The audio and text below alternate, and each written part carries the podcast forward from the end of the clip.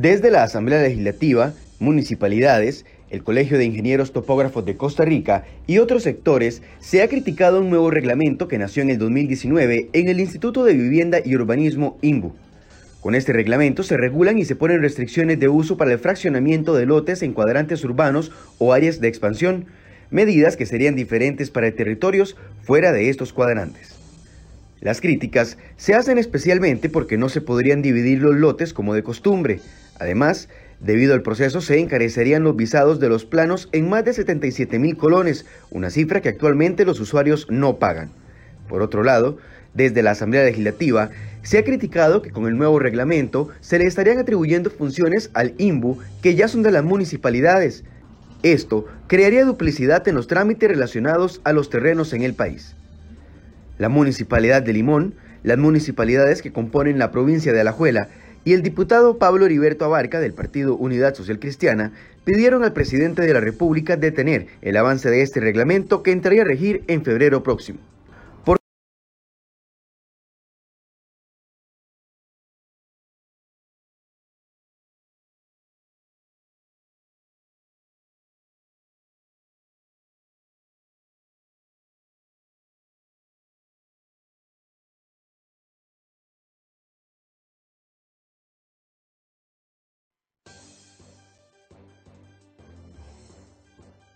Desde la Asamblea Legislativa, municipalidades, el Colegio de Ingenieros Topógrafos de Costa Rica y otros sectores, se ha criticado un nuevo reglamento que nació en el 2019 en el Instituto de Vivienda y Urbanismo INBU.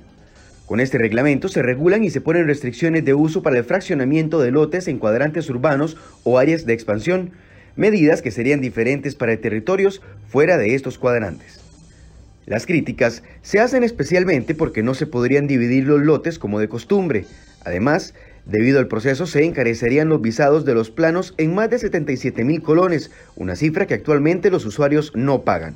Por otro lado, desde la Asamblea Legislativa se ha criticado que con el nuevo reglamento se le estarían atribuyendo funciones al INBU que ya son de las municipalidades. Esto crearía duplicidad en los trámites relacionados a los terrenos en el país.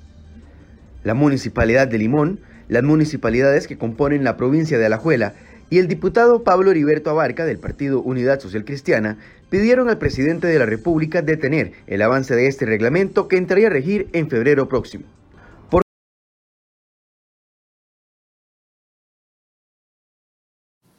8 con 8 de la mañana, muy buenos días, gracias por acompañarnos en Enfoques. Tienen razón ustedes los que están comentando y diciendo que más burocracia, más gastos, con solo el título y esta introducción que hemos hecho. Y es que pareciera que todas las mañanas alguien se levanta en el gobierno con la necesidad de complicarnos más la vida a los ciudadanos, que ya la tenemos complicada con la gran cantidad de trámites que existen a nivel de construcción o cuando uno quiere hacer algo con una propiedad que tiene uno. Y por eso es que hemos querido eh, poner en contexto y hoy conversar sobre este nuevo reglamento que ya fue aprobado, ya fue a consulta pública y el INBU está empeñado en ponerlo en funcionamiento a partir del mes de febrero. Y por eso invitamos desde la semana pasada, ya está la segunda vez que intentamos hacer este programa, desde la semana pasada habíamos invitado al INBU, al Colegio Federado de Ingenieros Arquitectos también y al Colegio de Topógrafos para que conversáramos el tema. En una primera ocasión nos cancelaron y aunque los invitamos de nuevo, también nos volvieron a, cancelar. Tenemos noticia de que el INBU insiste en que, en que se apruebe o que se ponga ya en funcionamiento este reglamento en los próximos días tal cual y cómo está. Y por eso queremos eh, darle voz hoy a quienes están mostrando preocupación por esta iniciativa y por eso hemos invitado al Colegio de Topógrafos y al señor Marco Ramírez, presidente, que nos acompaña esta mañana para podernos eh, hacer entender, comprender en qué influye este reglamento y al diputado Pablo Heriberto Varga, quien también ha levantado la voz con respecto a este tema. Don Pablo, buenos días. Buenos días, don Michael, muchas gracias. Es un tema no menor y agradezco a, su medio que, de, pues, que le suba el volumen a esto. Me parece que es fundamental que los costarricenses entiendan que es un tema muy grave.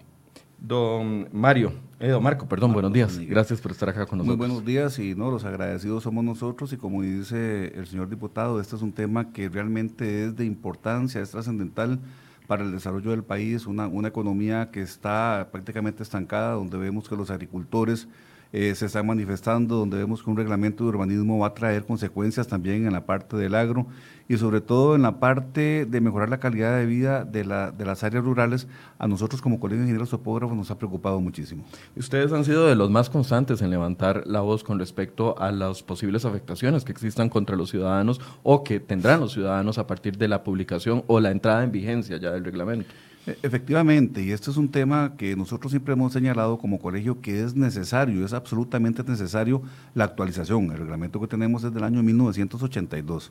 Eh, en el año 2015 el INBU hace un primer intento, nosotros lo ponemos en conocimiento de todas las corporaciones municipales porque nos parecía que estaba atentando contra la autonomía municipal, el, documento se saca de consulta pública, 2017 se vuelve a hacer y es en el 2018 que lo vuelven a poner en consulta pública.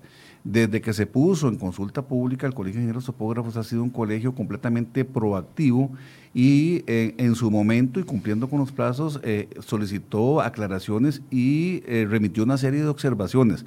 Observaciones que desde el primer día que se enviaron al INBO el 5 de julio del 2018 las mantenemos hasta el día de hoy. Y este, tristemente debo decirle que es poco lo que hemos avanzado en este tema.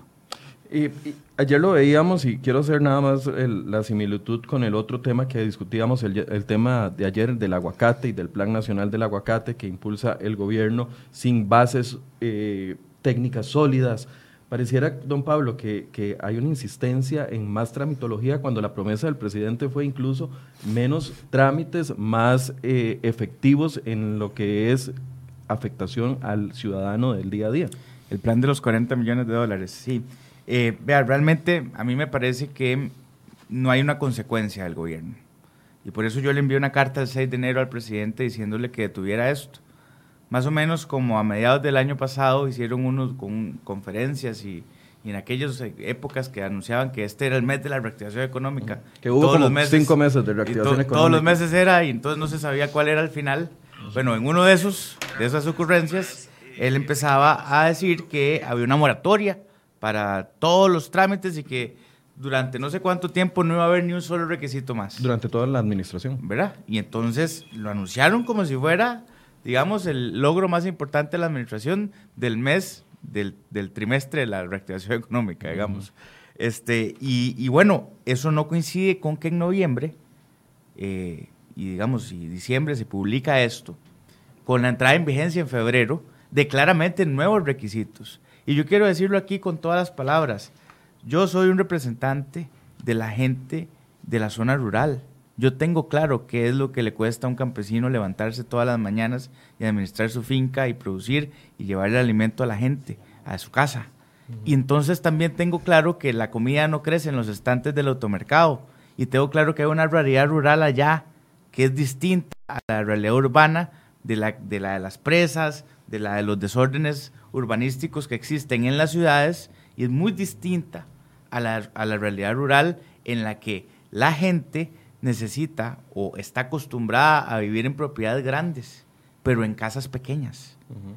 No en, en, en, no, no, que tiene condiciones, digamos, eh, incluso hasta, digamos, de costumbre sobre servidumbres. Ahora don Marco podrá explicar, digamos, uh -huh. más, más técnicamente este tema, pero yo lo que estoy diciendo es que este reglamento está basado con una visión vallecentralista, en una visión o, o, sin tomar en cuenta la realidad rural costarricense y la costumbre de la realidad rural costarricense. Entonces, uno no puede poner, generar política pública, a pesar de que dijo que no iba a ser nueva, esto es una nueva, y además devuelve requisitos al administrado, al INBU, que ya estaban superados y que los podían autorizar las municipalidades. Yo puedo entender por qué es, porque claramente el limbo ha sido incapaz de detener desórdenes urbanísticos en diferentes regiones de Costa Rica. Y entonces ahora pretenden con que, poner, con, que poniendo más requisitos y devolviendo al limbo esos requisitos y no en la municipalidad, según ellos van a evitar ese desorden urbanístico. Dice que antes de entrar a, desmenuzar este reglamento, que es lo que queremos que nos ayude don Mario, a, a, a Edo Marco, perdón, no sé por qué le estoy cambiando el nombre, discúlpeme. Quiero, eh, dice Christopher Díaz, que este reglamento va a matar las zonas rurales y es un poco la apreciación que usted hizo antes de que entráramos a discusión en el programa. O sea, se está condenando a las zonas rurales a no desarrollo. A no desarrollo, a limitar cómo puede usted administrar su propiedad, a limitar la propiedad privada. Es decir, a, impedirle a una persona que le pueda heredar un lote a, una, a un familiar si no tiene servicios públicos, o obligatoriamente decirle que tiene que, tengo que donarle el terreno y usted tiene que construir. Pero, ¿cómo se atreven? Es decir, si hay no alguien... puedo tener una, una, servidumbre en mi propiedad si la propiedad de al lado tiene otra servidumbre. O que, no, o, que, o que tengo que hacer una servidumbre a donde el IMBU le ronque, para hablarlo así en costarricense, y no donde la lógica indique por condiciones del terreno o por condiciones de la finca o por, o por, o por conveniencia de la propiedad o por ordenamiento de la ruralidad. No una ocurrencia de un carajo en el escritorio en San José. No, es de la dinámica, digamos, del, del flujo de vehículos, de animales, de mercadería, de etcétera, que se vive en las comunidades. Y ese es el tema. El tema aquí es yo creo que este es un, un, manojo de errores históricos del limbo que pretenden corregir con un reglamento de aplicación general por temas muy específicos. Y el caso perfecto es de un informe que yo firmé en el tema de Paraíso, en el que había cuatro urbanizaciones en las que, en esas cuatro urbanizaciones están todos los ejemplos de ese reglamento. Y fue un desorden de la pulpería que era la municipalidad o que es la municipalidad de Paraíso.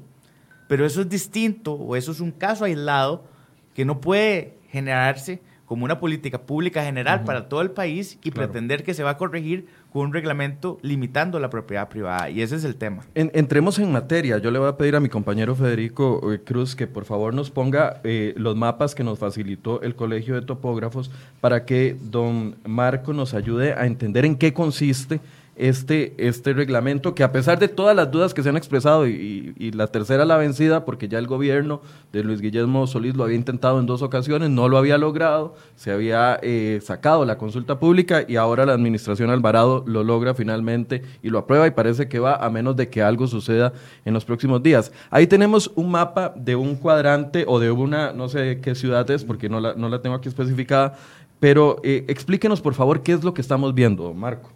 Sí, en primera, en primera instancia eh, yo quiero hacer eco de las palabras de, don Pablo.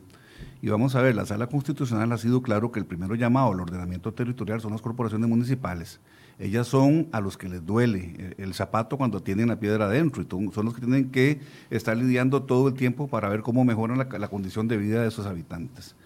Eh, nosotros hemos sido eh, completamente propositivos en este aspecto porque consideramos que el hecho de haber tenido malos, malos pasajes, por decirlo de alguna forma, como fue el caso de Paraíso, el caso de Alajuelita que nos han dicho y algunas eh, zonas en el Atlántico, no es justificación para tratar de imponer medidas que desde nuestra perspectiva hemos señalado atentan contra el ordenamiento jurídico. Y es una perspectiva técnica, 100%. Usted aquí no está hablando como político, está hablando como técnico. Es que el Colegio de Ingenieros Topógrafos lo que quiere es cumplir con lo que la ley orgánica le, ordena, que es ser un ente asesor del Estado costarricense. Por supuesto. Y si vemos que algo se va a hacer de una forma incorrecta, es nuestro deber eh, manifestar esos puntos de vista y lo hemos hecho desde junio del 2018.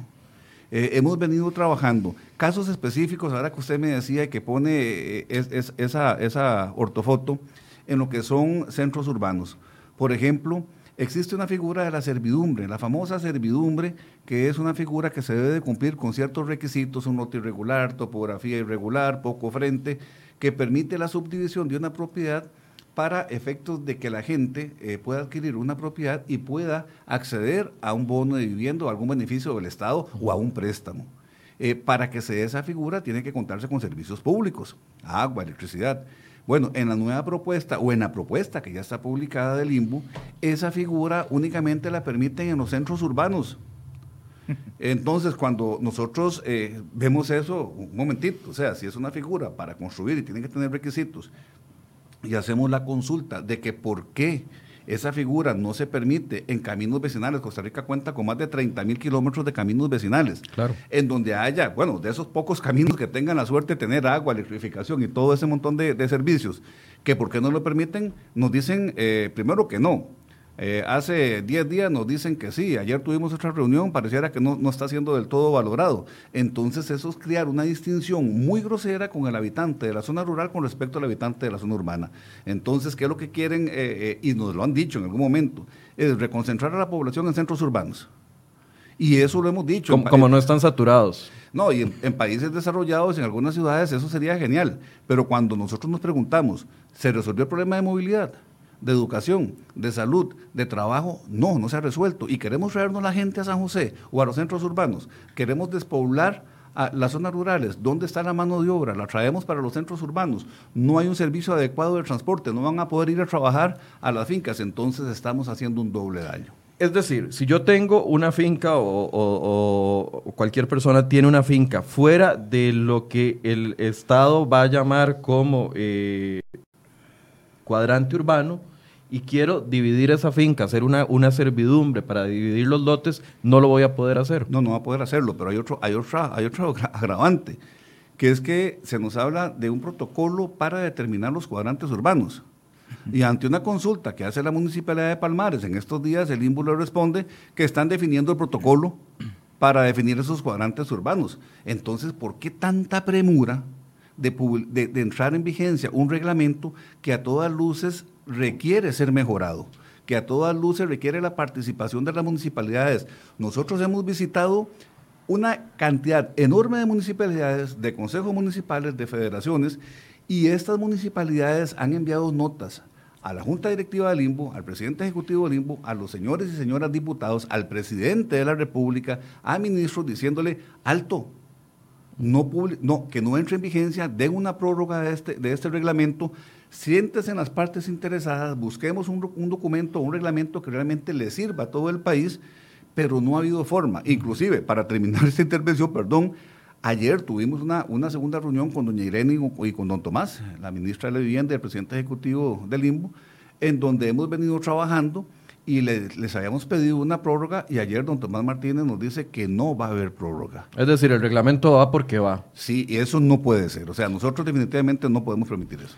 Nosotros... recuerdo, perdón, que le invitamos al IMBU, nos había dicho primero que venía la semana pasada, después canceló y para esta nueva invitación no aceptó. Se está excediendo el Estado al decirnos que si yo tengo una propiedad en cierta ubicación del país, no puedo ni siquiera hacerle una calle para dividir los lotes. Por supuesto, quiero lotear. Por supuesto que se está excediendo, pero creo que se está excediendo de una manera, digamos, no solo arbitraria, sino porque ellos están queriendo controlar todo de una, de una forma como si, fue, como si todas las zonas del país tuvieran la misma, la misma condición, o si todos los casos de corrupción o de o de, de chapura que hubo en algunas municipalidades se van a repetir en todas. Y como si todas las municipalidades del país no estuvieran haciendo un esfuerzo por entrar al tema digital y, y, la mejora regulatoria o los planos reguladores que también el IMBU para, ¿verdad? Porque también hay que decirlo. Y, digamos, yo, yo quiero ser muy enfático. Yo le mandé esta carta al presidente, el presidente... ¿Se le respondieron? No? El, el presidente me mandó a decir con un viceministro que iba a intervenir en el tema, que él iba a hacerse cargo de revisarlo. La ministra de, Economía me dijo que iban a revisar el tema, que a ella le, pesaba el tema de la autonomía del IMBU, pero que en todo caso igual iba a sentarse con el equipo para revisar el tema de nuevos requisitos. Y, y me dijeron que si era necesario una prórroga, se iba a hacer. Don Tomás me llamó a mí y me dijo que iban a tener reuniones, que me iban a mantener al tanto yo pregunté antier, me dijeron que habían avanzado, que tenían esa reunión de ayer, y yo esperaba que hoy don Tomás le dijera a los costarricenses cuál era el plan, ¿verdad? Pero lo que creo es que el plan es desde el día uno, desde la primera reunión que yo acompañé al Colegio de Topógrafos, al IMBU, que es simplemente yo hago lo que me da la gana y voy con esto, ah, ¿verdad? La, planadora. Y, entonces, de, lamentablemente, esto yo quisiera que no se judicialice. Hay maneras de evitarlo políticamente, aunque usted ahora diga, decir, yo, yo sí, ciertamente estoy aquí hablando como político, este es mi deber constitucional. Mi deber constitucional es decir, aquí hay un error, hay una mala aplicación de la ley y hay un abuso de cómo se está administrando el la planificación urbana en Costa Rica. Y este es mi deber, porque además le voy a decir, la afectación que va a tener esto para la zona rural y para el desarrollo urbanístico de la zona rural es mucho más grave que lo que pretenden ordenar en la parte urbana. En la parte urbana ya, un Marco le puede explicar a usted, eso ya está, esto ya sucede, si ya esas calles están abiertas, lo que tal vez es que están en lastre. Pero, pero en las que no hay calle y que usted puede desarrollar una serie de, digamos, de, centros urbanos pequeños en, en digamos, en fincas o en, o en, o en comunidades que hoy tienen disponibilidad de servicios, que tienen disponibilidad para el crecimiento, es una limitación. Entonces, lo que me parece es que están queriendo que todo el mundo venga, se venga de la zona rural y esta no es la primera vez que el PAC y que el gobierno quiere hacer una diferencia entre la zona rural y la zona urbana. Ahí está el tema del, ejemplo del, impuesto único a los combustibles y romper con ese precio único para que salga más caro en la zona rural y, que, en, que, en, la zona urbana. Esas son las cosas que no se pueden permitir, Michael. Y yo insisto en el agradecimiento porque yo creo que como este tema, como el tema de las sociedades inactivas, como el tema del registro de accionistas, como el tema del precio único, son cosas que no se están dando la difusión correcta ni, ni el impacto que, que la, la, difusión para que la gente entienda cuál es el impacto. Eh, yo, por ejemplo, creo que en los casos de paraíso, en los que hubo supuestamente eh, eh, mala planificación urbana, el limbo también conoció los casos, ahí los tuvo. En ese momento tenían que ir al limbo o no. Efectivamente. En ese, caso, en ese momento tenían que ir al limbo y no lo hicieron. Y ahora pretenden que después de que se delegó a las municipalidades esa responsabilidad, pretenden devolvérsela cuando han demostrado claramente que no están en capacidad de hacerlo.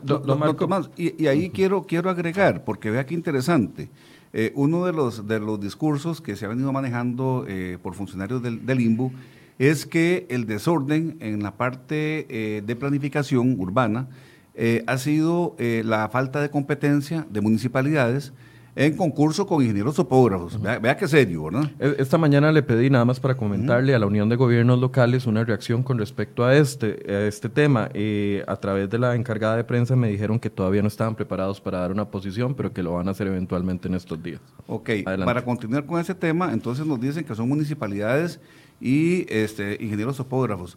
Pero se les olvida, y, nosotros se lo hemos señalado, que aquí falta un agente quizás el más importante, y es que el artículo 7, inciso 4 de la Ley de Planificación Urbana, le ordena al INBO el deber de vigilancia, el deber de policía de lo que están haciendo las corporaciones municipales, y no lo ha hecho. Cuando nosotros hemos dicho, mire, en lugar de crear este tipo de regulaciones o estas restricciones, ¿por qué no se crea una división de fiscalización en el INBU que pueda llegar y estar visitando a las municipalidades, orientar y capacitar a las municipalidades? Porque yo no puedo aceptar, y yo creo que ningún costarricense puede aceptar, porque se haya dado un hecho irregular, que se generalice para todo el país. Eso no es válido. Don Marco, veamos el, el, Federico, por favor, póngame el tercer plano, el que es eh, no verde, ese, exactamente. Por favor, explíquenos esto? ¿Qué, qué, qué estamos viendo aquí, don Marco? Eh, hay, hay, un caso específico y que, que, a nosotros nos llama la atención y que no entendemos cómo, cómo no, no se puede entrar en, en razón. Eh, esa, esa, esa figurita donde dice A y B. Imaginemos que esos son dos, dos parcelas, dos finquitas, eh, donde el propietario es un propietario es A y otro es B, son propietarios diferentes, fincas escritas diferentes. El propietario A quiere constituir una servidumbre agrícola que es la línea roja que va entrando esa ahí. en esa en ese lindero porque resulta que de por condiciones topográficas es el único punto donde se puede construir para que efectos de que entre el jeep, para que entre el tractor, para que entre el caballo, para que entre lo que tenga que entrar. Resulta que constituye. Eh, el no hay ningún problema, elabora sus planos, eh, hace sus títulos de propiedad Resulta que ahora viene el propietario hoy, quiere segregar en servidumbres agrícolas porque es una forma productiva, quiere desarrollarse y la única forma es en el lindero, donde está la, figurita, colindando con la finca El limbo llega y le dice, usted no puede. Y cuando le decimos, bueno, ¿cuál es el fundamento jurídico para decirle que no puede?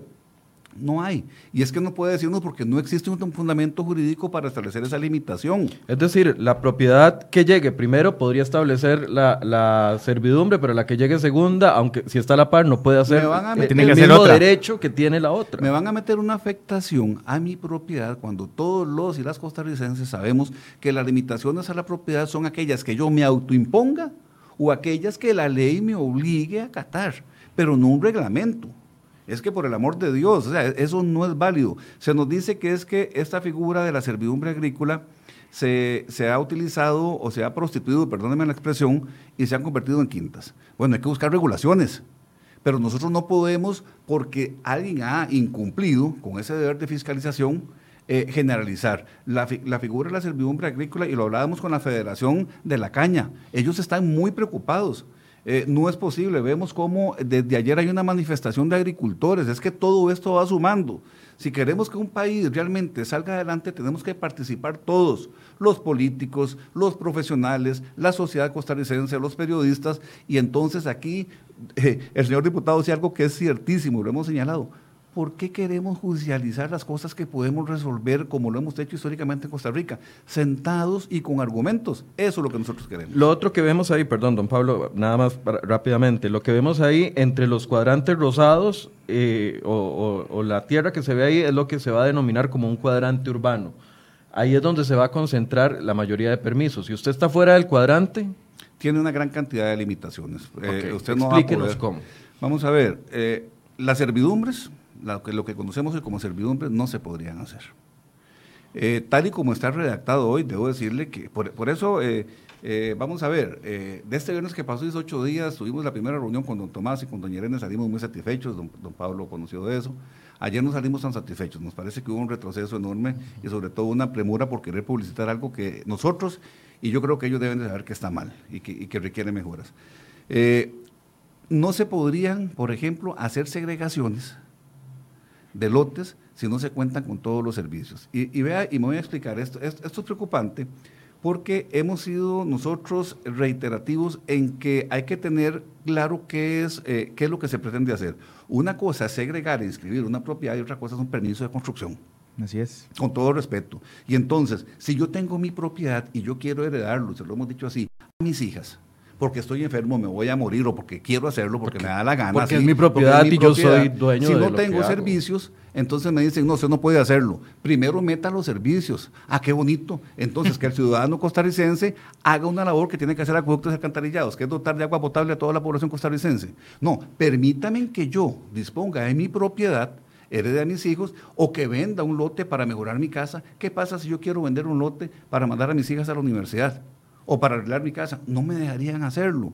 Bueno, les debo de decir que hace 10 días el INBO aceptó que sí se podían hacer estas segregaciones. Y eso lo quiero decir hoy acá, porque si bien es cierto, no tenemos un documento firmado, sí se ha hecho. es parte del avance. Es parte del avance y yo esperaría que eso no nos vaya a cambiar. Lo que sí nos preocupa es que no quieran hacer una prórroga porque no es solo eso, son muchas cosas más. Entonces, la parte rosada es lo que se va a establecer o lo que eh, eventualmente se establecería como los cuadrantes urbanos. Si usted tiene propiedad fuera de ese cuadrante urbano, se le comienza a complicar la situación, no solo por lo del tema de la segregación, sino también si lo quiere utilizar para eh, hacer algún tipo de, servidumbre. Don, Pablo, lo hemos hablado, o sentarse a llorar o comprar lotería, a ver si se pega la lotería para hacer las Pero Michael, yo, yo, quiero resaltar algo del gráfico, y es que vean que, vea que en la propiedad A, que es donde se constituye la servidumbre, eh, digamos, ahí ya hay una, una segregación, ahí ya hay, digamos,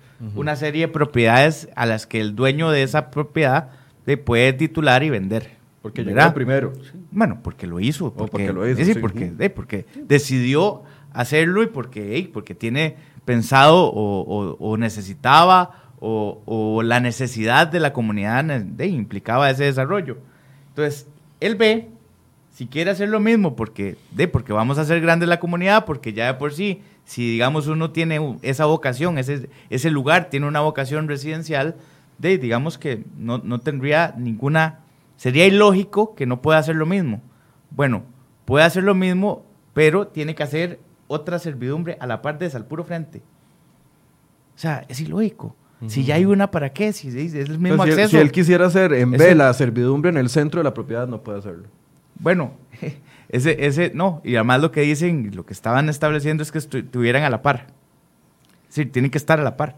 Tiene que hacer otra a la par solo porque es otra propiedad. Por eso, si, si el B quisiera hacer, ahí donde lo estamos viendo, una servidumbre en el medio de la propiedad, porque el tamaño del lote le permite, no sé, hacer una calle céntrica y, y, espacios a los lados, no lo podría hacer. No, eh, sí, sí, podría hacerlo, pero vamos a ver, cuando usted está trabajando en una norma regulatoria, tiene que abarcar todos los, los, los, los digamos, las posibles variables. Y en el campo resulta que no todas las fincas tienen la topografía, eh, vamos a ver, eh, idónea para crear servidumbres. Y la, la, topografía tiene que ser lo mejor posible. ¿Para qué? De, para que realmente se pueda aprovechar esa tierra. Y entonces, cuando nosotros señalamos y decimos que hay características o que hay ordenamiento jurídico que se estaría violentando con esta propuesta, no nos dan el fundamento técnico. Nos dicen que les preocupa que después se conviertan en calles públicas. ¿Y qué? Ojalá se convirtieran en calles públicas, porque para convertirse en calle pública tienen que pasar con toda una normativa, tienen que hacer obras de infraestructura, eh, cordón, acero, cañas. Ojalá. Lo otro que nos dicen es eh, que, que no se, que, digamos que con este tipo de fraccionamiento no hay cesión de áreas a las municipalidades. Bueno, pero es que en materia de materia agrícola y pecuaria, la sala constitucional, el ordenamiento jurídico ha sido claro que no hay cesión de área. ¿Por qué? Porque es una materia que sale al control urbanístico, es agropecuario. Eh, el tamaño de las parcelas, ahora que estamos hablando con eso, nos defienden una parcela de 10 mil metros cuadrados como mínimo. Nosotros hemos sido claros que en Costa Rica existen áreas que usted con 5 mil metros cuadrados o menos, usted subsiste con una familia. Y me refiero a hortalizas, tierra blanca, zarcero y un montón de lugares. Nos dan una propuesta y una fundamentación jurídica que cuando la estudiamos no es correcta. Eso era para determinar la condición de pequeño y mediano productor del MAC. Y otro, otro decreto ejecutivo que nos dan era para exonerar a los agricultores pequeños y medianos de RITEVE cuando nosotros les decimos, ok, fijemos o que se fije técnicamente el área mínima a través de un estudio de uso conforme de suelos que determine con un área mínima de 5.000 para mantener el estándar que tenemos. Si ese estudio Hoy es 5.000, están ampliándolo al doble. Al doble. Si nos dice ese estudio de uso conforme de suelos, que son 7.000, pues será 7.000. Si nos dice que es 3.000, será 5.000, porque hay un mínimo. Pero si nos dice que son dos hectáreas, serán dos hectáreas. Pero no, no, o sea, no quieren entender eso. Eh, y entonces yo digo, ¿por qué? Metamos las regulaciones. Lo comentaba con don Pablo ahora. Eh, se permiten dentro de la nueva propuesta que un agricultor que va a tener una parcela con fines agrícolas construya una casa de 300 metros cuadrados. Por el amor de Dios, ¿quién va a construir una casa de 300 metros cuadrados? y, entonces ahí sí estaríamos fomentando las famosas quintas, porque si alguien tiene el recurso para hacerlo y le permiten construir 300 metros cuadrados, disculpen, voy en esas. Así es. Ahora, veamos, tal vez Federico, ¿me puede correr el gráfico un poco a la derecha para ver otras dos opciones que hay al otro lado de A y B? Eh, que ustedes, eh, o usted explica ahí lo del tema de los servicios públicos, que es importante, ya casi nos lo van a acomodar el gráfico. Hacia la derecha tendría que correrlo. Ajá, más, más, más, más, por favor. Ahí, exactamente. ¿Qué pasa con la propiedad celeste que se ve arriba, a mano izquierda? Este es el tema que estábamos hablando de las famosas servidumbres, que tal y como está la propuesta de redacción hoy día y que está publicitada, usted si tiene una propiedad que cumple con las condiciones para crear ese acceso, llámese servidumbre, se llama acceso excepcional residencial, pero aquí voy a hablar de servidumbre porque todo el mundo se ubica un poquito más. Alguien nos está diciendo que estamos confundiendo las servidumbres agrícolas con las servidumbres eh, de construcciones de, urbanísticas. ¿Hay alguna diferencia? No, aquí estamos, yo creo que, hemos sido claros que la servidumbre... Se lo voy a leer para que usted pueda aclararnos. Favor también diferenciar entre las servidumbres agrícolas y las servidumbres urbanas. Creo que están malinterpretando el tema, dice don eh, Pablo Marín. No, don Pablo, las servidumbres eh, agrícolas son aquellas servidumbres que tienen un ancho mínimo de 7 metros, no tienen eh, limitación con extensión. Eh, en este momento, dentro del gran área metropolitana, tienen un área mínima, de acuerdo a lo que establece el decreto, de 7 mil metros cuadrados, fuera del gran área metropolitana de 5 mil metros cuadrados, y son para fines agropecuarios, pecuarios y forestales. Así de sencillo. La servidumbre mal llamada urbana, que es la famosa servidumbre que está regulada por el reglamento para el control nacional de fraccionamiento de urbanizaciones, vigente hasta el 12, nos establece que es aquella servidumbre que tiene un ancho mínimo de 3 metros y uno máximo de 6, que ese máximo no es tan máximo, de acuerdo a ser interpretado limbo, por un pronunciamiento del actual procurador, don Julio Jurado, que dice que, lo, que no se regula el ancho, pero bueno, tiene un ancho de 6 metros máximo, 6 lotes y una longitud máxima de 60 metros. Y es únicamente para efectos de vivienda unifamiliar.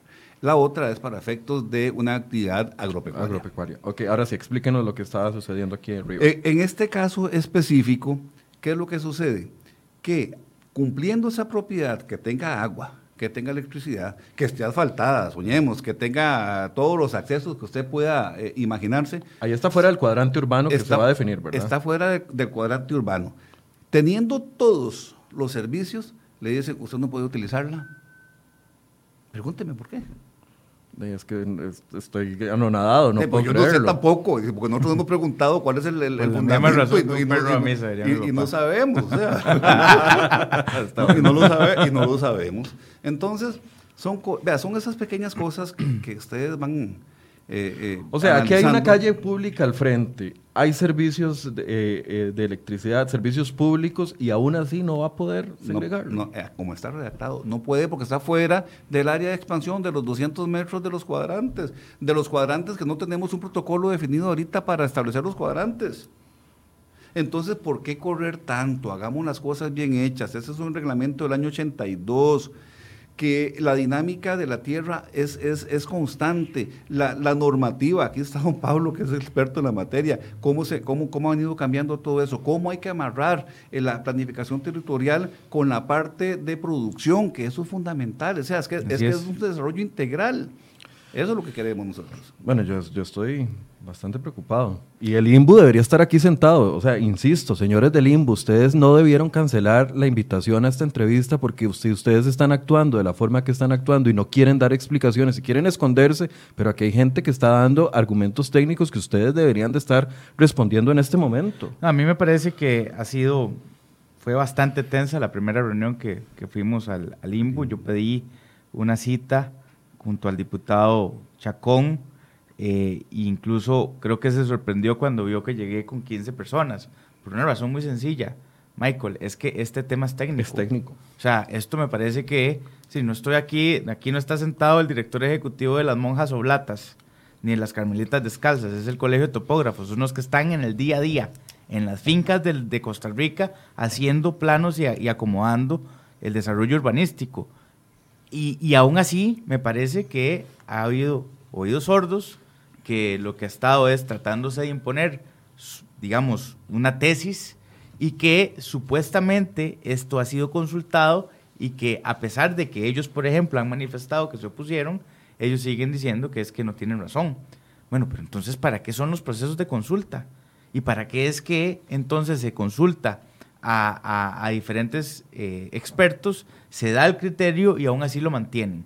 Entonces, yo lamento que esto vaya a tener que llegar al tema judicial, esto va a, digamos, a trazar el desarrollo rural costarricense, no va a ordenar el tema urbano, ni va a cambiar las realidades que hoy tenemos, ni los desastres que haya hecho una municipalidad X o Y, sino que lo que va a hacer es retrasar el desarrollo de lo rural eh, mucho más tiempo de, lo, de la cuenta. ¿Qué, pasó en esa reunión, don Pablo? O sea, ¿cuál es la actitud de don Tomás Martínez? ¿Cuál es la actitud de la ministra? ¿Qué, es lo que está pasando ahí atrás? ¿Por qué? Porque es obvio que se están escondiendo, no quieren hablar de este tema en público, quieren citar a las, a las partes en privado. ¿Qué es lo que está pasando detrás? Bueno, yo, yo no sé cuál es el interés que tienen. Eh, en esa reunión me pareció que estaban alterados porque yo había llevado al colegio yo no iba a hablar solo de esto para que me hicieran ahí tres comentarios y se acabó. No, no, que entraran por el fondo a ver.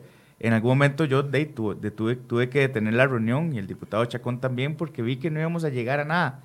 Después envié esta carta, el presidente intervino en teoría, pero no se ha resuelto. Y lo que me dicen ayer, de que se suponía que veníamos avanzando bien, en la que yo también en aquella reunión señalé, mire, hacer segregaciones con permiso de construcción me parece lo más ilógico del mundo si yo puedo hacer una segregación de mi propiedad cuando a mí me dé la gana.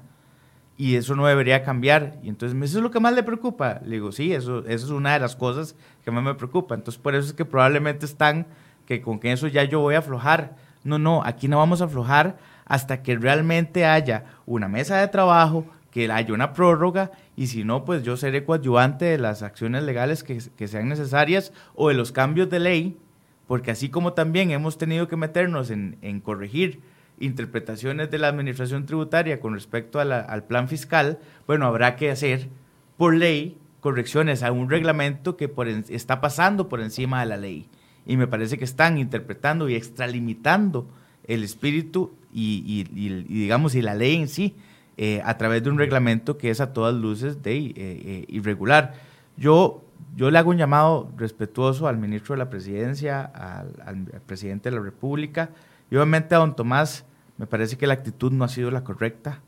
eh, y me parece que hay altanería. Si el presidente le, le, envía a usted un mensaje diciendo que hay que revisar el asunto y don Tomás dice, vamos para adelante, ¿quién manda en este país? ¿El presidente o, o, don Tomás? O a menos que el presidente esté de acuerdo con todo esto y entonces que nos informe para entonces también tomar decisiones. Porque si lo que él quiere es hacer esa diferenciación, que ya, no lo, que ya dejó claro que no quería hacerlo en combustibles, yo esperaría que lo deje claro ahora que no quiere hacerlo en este tema, que es mucho más pesado este tema que el tema del combustible. El tema del combustible al final se convierte en 1,48 adicional en el precio del combustible. No, este tema es de su propiedad, de la finca que a toda su vida le ha, le ha costado y lo que le produce plata y digamos y alimento. Y es que se van a desvalorizar fincas, porque si yo tengo una finca que no puedo segregar, que no tengo servicios públicos, entonces se está privilegiando a la gente que tiene en cierta ubicación fincas y esos metros cuadrados van a costar el doble, el triple o más mientras que otras con las mismas condiciones por un hecho de un reglamento van a quedar desvalorizadas. Y el, punto es que esa responsabilidad es de las municipalidades y eso hay que dejarlo claro. Ese tema es, que son es, es, responsabilidad de las, de, de las corporaciones municipales. Yo también le hago un llamado a la Unión de Gobiernos Locales, no puede ser, yo esto lo hablé eh, a principios de año, ya deberían de tener una posición clara sobre este tema. El Colegio de Ingenieros, no sé qué ha pasado con, con ellos, pero tampoco los he visto mm, eh, ausentes de este tema y yo creo que no se está dimensionando, Michael, insisto, esta gravedad, esto, esta afectación. Lamentablemente no quisiera que sigamos en la costumbre de que tenga que suceder algo o detenerse algo para que entonces entremos en razón. Yo creo que eh, eh, sí sería importante que el presidente de la República asuma este tema insisto, le hago un llamado muy respetuoso y vehemente y será insistir hoy, pues, o en el momento en que tenga espacio en el plenario, sobre que no estamos en, estamos en punto muerto y lo que está es esperando a que llegue el 12 de febrero y que esto empiece a regir y que se detenga el desarrollo rural. Nosotros ahí, para complementar, nosotros sí hemos, y, hubo reunión con la Unión de Gobiernos Locales, pero más aún, por ejemplo, el día de ayer, dos miembros de Junta Directiva eh, estuvieron con las municipalidades de la frontera norte, en donde se les explicó todos los alcances, porque son municipalidades rurales.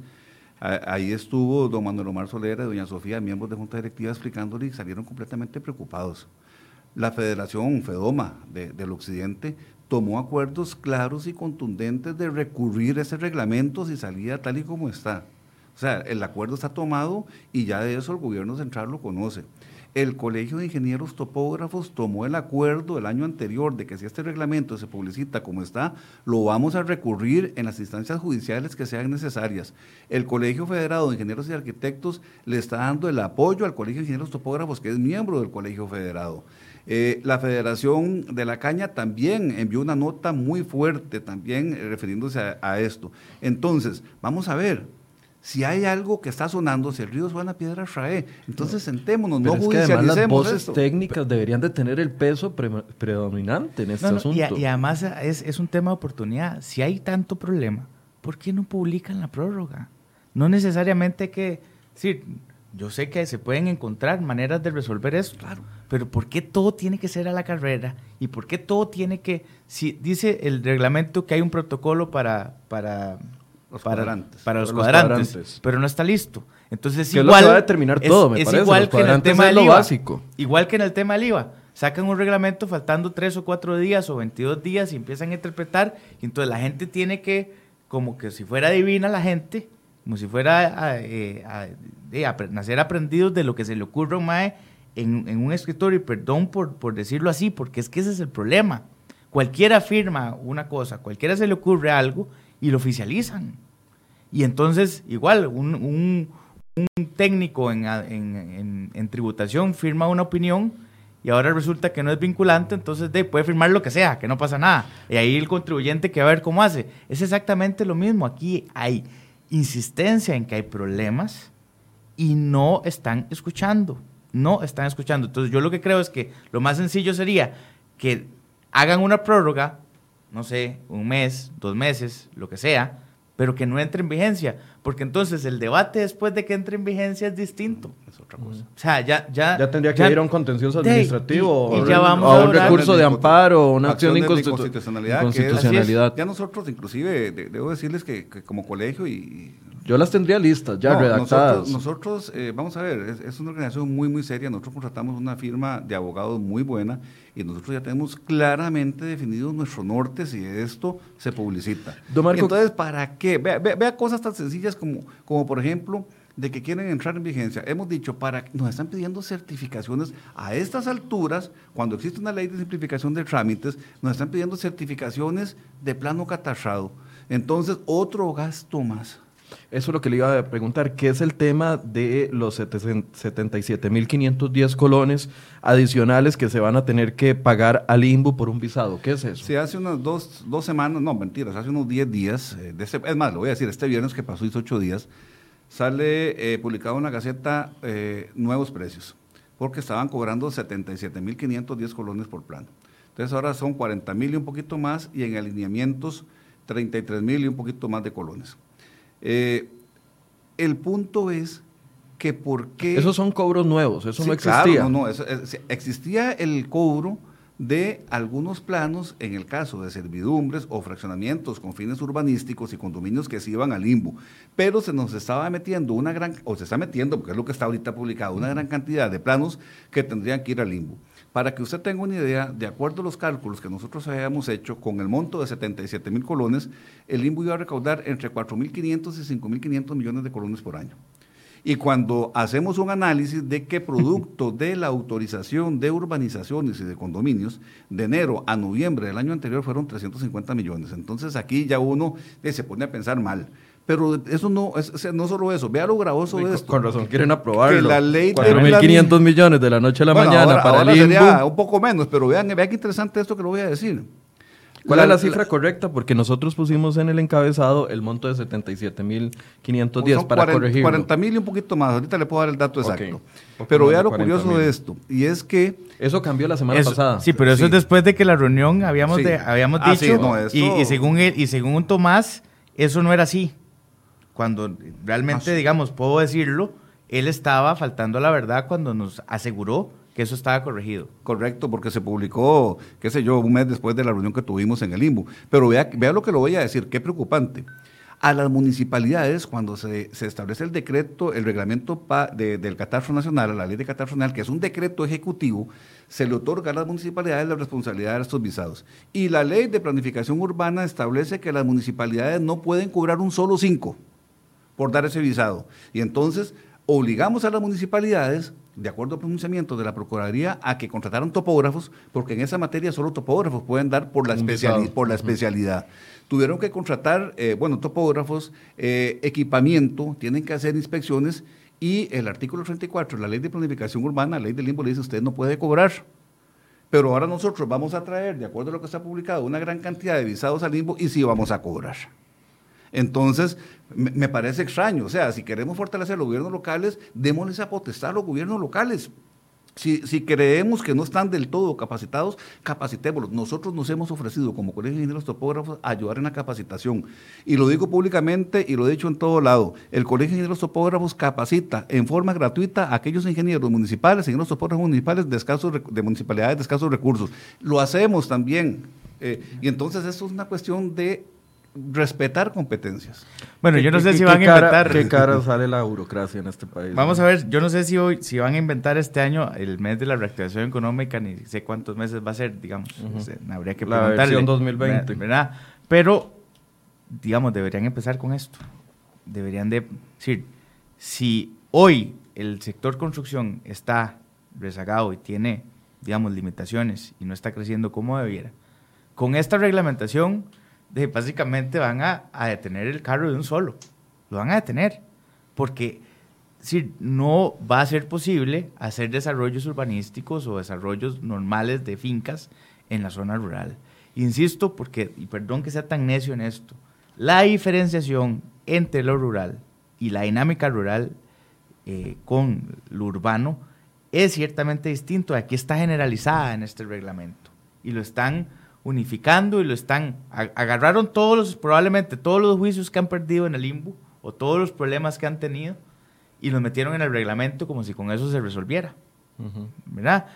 Y yo cuestiono así abiertamente, digamos, el limbo para qué funciona si se, si se decidió en el país tener una administración descentralizada y hay una autonomía para los municipios.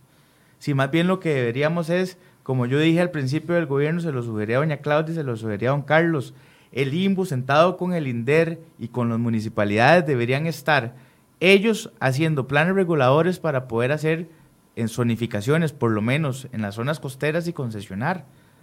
O sea, yo no, Michael, en este país yo no entiendo cómo pretendemos tener los servicios que tenemos sin sacarle provecho a la zona costera, ni a las reservas. Tenemos un país con el 26% del territorio en reserva.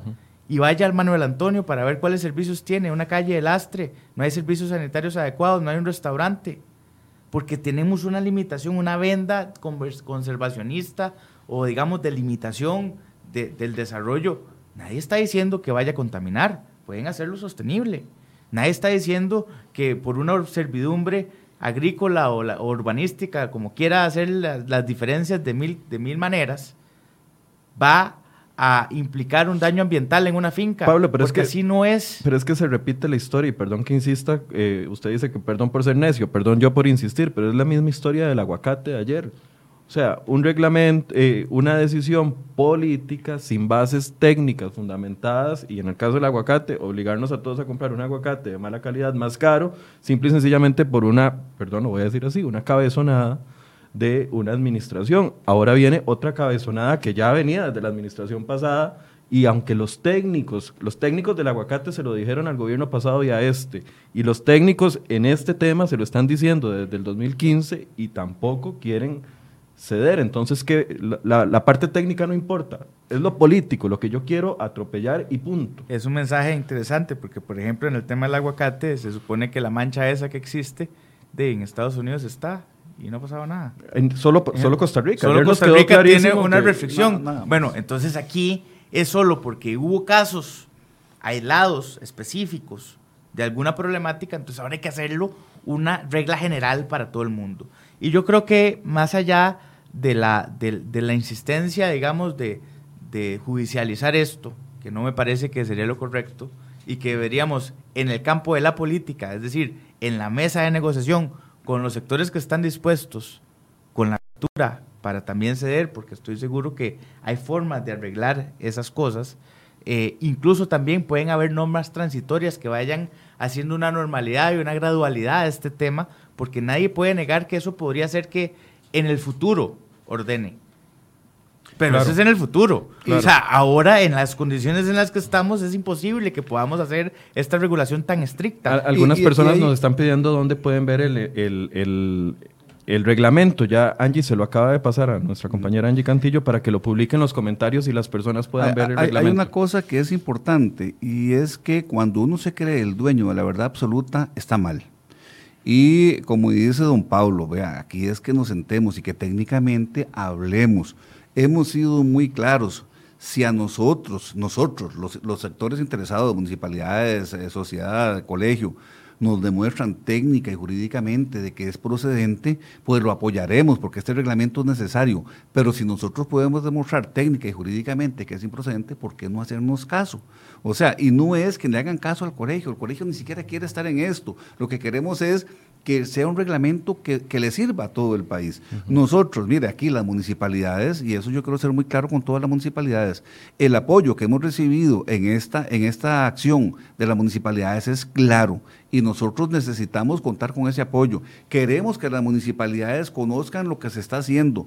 A, doña Irene Campos, mire, la, señora ministra ejerce un liderazgo y lo, hemos visto en las últimas dos reuniones eh, muy positivo. Yo le pediría a doña Irene que por favor eh, ejerza ese liderazgo, que hable con el señor presidente de la República, que hablen con el IMBU y que por qué correr, ya estamos cerca. Ayer yo le decía, tenemos la pelota picando en el área y nada más de tocarle y meterla. De... Ya, lo tenemos en dos semanas. Entonces, hagamos un alto en el camino, lo hemos dicho. Si tenemos que reunirnos todos los días, nos reuniremos todos los días. O sea, no se preocupen, esto no va a durar un año. Hemos, hemos esperado no sé cuántos años para que esto se, se, haga. Bueno, el colegio y las organizaciones estamos deseosas de, de, participar. Estoy seguro que el señor diputado también nos va a acompañar, que ha estado liderando esa lucha. Pero además estamos en campaña municipal. ¿Dónde están los candidatos alcaldes levantando la voz por este tema? O sea, si esto va a afectar las municipalidades, ¿dónde están los candidatos de alcaldes diciendo, señores, bueno, yo este no es el tema que, debe, que debe privar en, en una... Yo no quisiera que después alguien se levante a decir que es que estamos politiqueando. Yo no estoy aquí politiqueando. No, no. Yo estoy aquí diciendo claramente que aquí hay un problema al desarrollo urbano y al desarrollo rural, ¿verdad? Y entonces los candidatos de algunos probablemente no conocen esto. Yo lo digo con toda la claridad. Pero más allá es el alcalde que hoy está, todos los 82 alcaldes es un deber, se quiera reelegir o no, de meterse en este tema y alzar la voz con claridad de que esto es una barbaridad. No, independientemente de quién gane el domingo, al que hoy tiene el, está ejerciendo el cargo, le hago un llamado para que alce la voz porque esto sí es un problema. Esto sí es un tema, digamos, que debió haber usado en campaña. Si yo no lo usó, de, le quedan unas horas para que, demostrarle a la gente que sí está interesado en que el desarrollo siga eh, eh, de una forma, digamos, accesible al ciudadano. Pero además, Michael, insisto en esto, señor presidente de la República, Carlos Alvarado, yo sé que probablemente usted no ve este programa, pero sus asesores sí. Este es un tema, al igual que el registro de los agroquímicos, que se lo dije hace no sé cuántos meses, seis o ocho meses. Si usted no sienta a salud, al, al ministro de Ambiente y al MAC y los pone de acuerdo, entonces usted tome la decisión y se acabó, porque para eso es el presidente de la República. Él tiene que tomar la decisión de esto que a todas luces es un atropello a la propiedad privada y él tiene que ordenar qué es lo que va a pasar porque lo único que están haciendo sus encargados, señor presidente, es pateando la bola para llegar al 12 de febrero y que entonces tengamos que ir a un contencioso que lo que va a hacerles daño a todo el mundo. 12 de febrero es del, próximo miércoles en 8.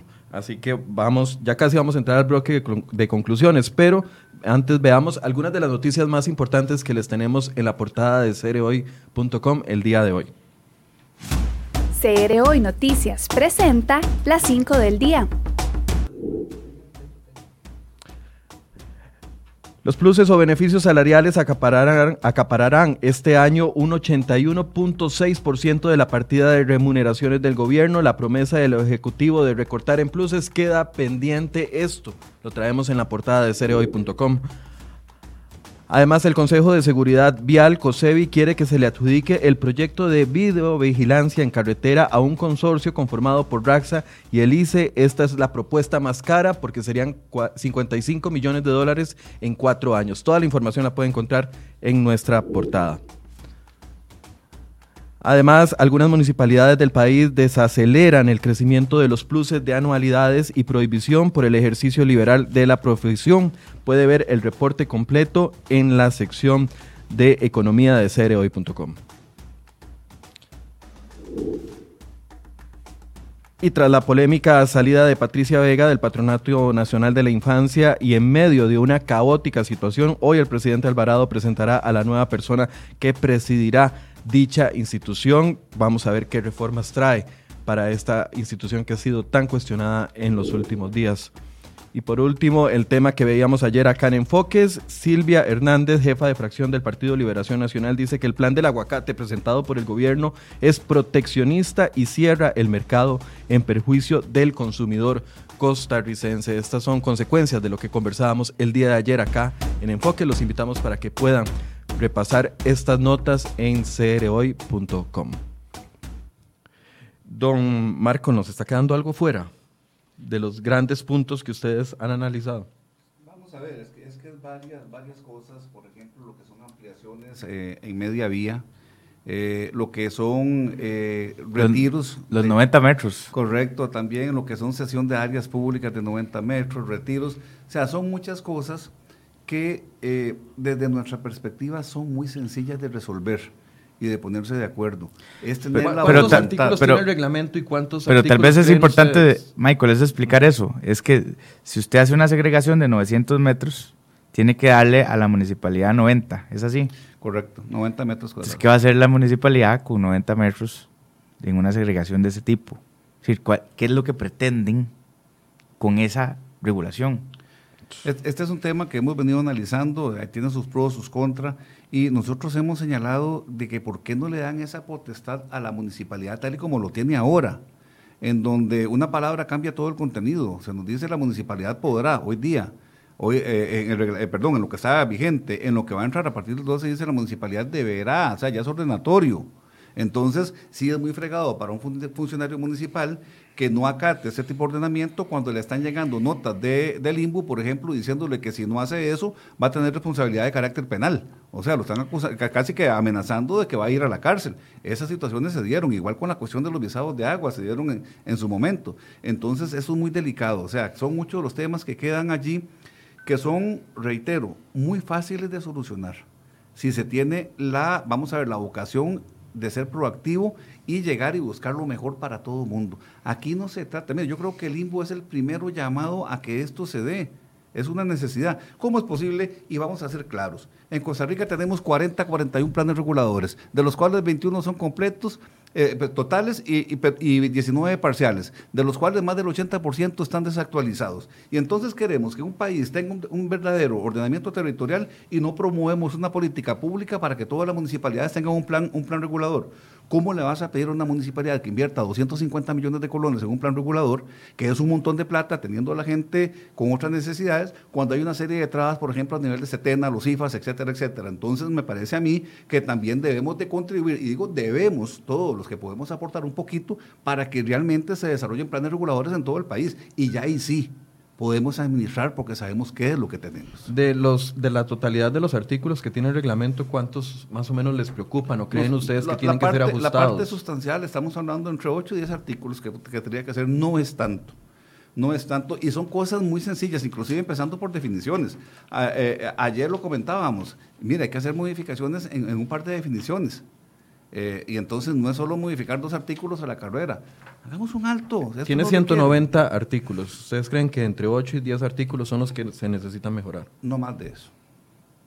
Es, voluntad política. Es voluntad política, sin duda que es voluntad política y es responsabilidad del presidente de la República que detenga esto, que no obligue a, a los profesionales a ir a un proceso judicial si en lo político lo podemos detener. Una conclusión, don Marco. Sí, la, conclusión sería pedirle a las autoridades de gobierno, eh, el, país reclama, necesita un reglamento de fraccionamiento y urbanizaciones. Eh, nosotros estamos en la mejor disposición de colaborar, eh, lo hemos hecho desde que la primera vez que salió eso. Necesitamos hacer algunas reformas a lo que está publicitado queremos participar de eso, pero únicamente lo podremos hacer si en este caso el señor presidente de la República, la señora ministra, el señor presidente ejecutivo y la Junta Directiva del Limbo toman la decisión de postergar la entrada en vigencia de este reglamento. Si esto entra en vigencia, nosotros vamos a recurrirlo judicialmente, las municipalidades lo van a recurrir judicialmente, yo estoy completamente seguro de que ciudadanos lo van a recurrir porque hay afectaciones eh, a derechos fundamentales. Acordémonos que la Sala Constitucional ha homologado el derecho de propiedad como un derecho fundamental. Entonces, vamos a ver, resolvamos esto, pero de verdad. O sea, aquí no seamos demagogos, como lo hacemos en Costa Rica. Sentémonos, dialoguemos, busquemos la mejor, traigamos a todas las partes y, y busquemos una solución. No corramos. O sea, ¿cuál es la premura de que este reglamento entre en vigencia? Y vean, si estas reuniones que iniciamos hace 10 días las hubiéramos iniciado hace 6 meses, 8 meses, no estaríamos aquí. Ya tendríamos en vigencia un reglamento actual y moderno. No, y además es, y ha sido porque hemos insistido, algunos actores políticos, y, hemos eh, eh, ocasionado esos encuentros que entendía que habían avanzado, pero que ayer se detuvieron. Yo realmente lo que creo, eh, Michael, es agradecer al medio porque esto debería de ser difundido con total eh, contundencia. Aquí va a haber afectación directa a los ciudadanos y me parece que no podemos caer en la diferenciación del urbano y lo rural y no podemos uniformar una regla general por, por, por actos irregulares de algunos casos específicos. Yo de verdad que sigo preocupado y ocupado en este tema, insistiré hasta el final y me parece que eh, lo correcto sería que se haga una prórroga que se anuncie una prórroga al tema y que se cronometre unas mesas de negociación eh, eh, importantes, abiertas, grandes, que incluya a todo el mundo para que se ponga en evidencia. Incluso yo le aseguro que el presidente, si, si, si, si puede ver algunas cosas de estas, seguro que, que por sentido común, eh, es más, si doña Claudia, que es arquitecta, también lo, lo, entenderá. ojalá los asesores de doña Claudia le ah. pasen el programa para que doña Claudia lo vea. A mí me parece que esto, más allá de un tema de darle la razón a alguien en particular, que ese no se trata de eso, se ah. trata de que el sentido común prive y que no hagamos diferencias odiosas. Los datos el dato correcto, según el cambio que hubo la semana anterior, es que por un plano catastro individual se va a cobrar 40.510 colones más IVA y por un alineamiento fluvial 33.752 más IVA. Ojalá que eh, de verdad el IMBU, señores, vengan, aprovechen los espacios y vengan y discutan las situaciones. Si están tomando decisiones contra lo que dice la parte técnica, ustedes tienen el deber constitucional de venir y explicar, porque ustedes son funcionarios públicos, vengan y expliquen por qué están tomando esas decisiones y por favor el presidente de la República que tome la autoridad que necesita, que tiene, que lo respalda y que no permita que el IMBU atropelle a los ciudadanos como le da la gana. Así es, y es y, más allá de, digamos, de que esa autoridad no está en discusión, es que le ponga coto al tema no podemos seguir estando solo esperando el 12 de febrero, que es lo que me parece que están haciendo, administrando la crisis para simplemente que entre en vigencia y que nos vayamos a los balazos. Si eso sucede, lo que va a pasar es que está claro que el presidente de la República cree en estas cosas y será muy contundente, seré muy contundente, estoy seguro que diputados de otras facciones también en el plenario diciéndolo con toda, con toda la voz que se necesita. Muchas gracias a don Marco Ramírez, presidente del Colegio de Topógrafos. Gracias por levantar la voz, de verdad, porque es necesario. No, Michael, solo Zúñiga, por, por aquello. Ay, ah, perdón. Marco, Marco Zúñiga, estamos con el libro de Marco le, Cambié, le cambié el nombre y le cambié el apellido que, del día que me encanta ese libro, lo he leído no sé cuántas veces. no, eh, don Michael, nosotros somos los agradecidos, la Junta Directiva del Colegio de Ingenieros Topógrafos eh, le agradece este espacio. Nosotros no queremos ser protagonistas, nosotros queremos cumplir con lo que la ley nos ordena, queremos contribuir con el desarrollo del país, es nuestro único objetivo. Creemos que lo que hemos venido mencionando está justificado técnicamente. Si se nos demuestra lo contrario, pues nosotros somos personas inteligentes y vamos a, contribuir al mejoramiento de esto. Creemos en un plan de capacitación eh, entre las instituciones, incluyendo el IFAN, que tiene que estar metido en esto. Eh, a los ciudadanos costarricenses decirle nada más, acérquese a su municipalidad, pregúntele a su alcalde, pregúntele a los candidatos de alcalde qué conocen de, este nuevo, de este nuevo reglamento, porque eso va a hacer un antes y un después del 12 de febrero. Gracias, don Marcos Zúñiga, presidente, ahora sí. Director ejecutivo. Director ejecutivo del Colegio de Topógrafos y a don Pablo Heriberto Abarca, diputado que también ha levantado la voz por esto y vamos a darle definitivamente seguimiento a ver qué pasa en los próximos días antes del 12 de febrero, a ver si hay o no una determinación con respecto a este tema. Muchas gracias por su compañía y los esperamos mañana a partir de las 8 de la mañana. Buenos días.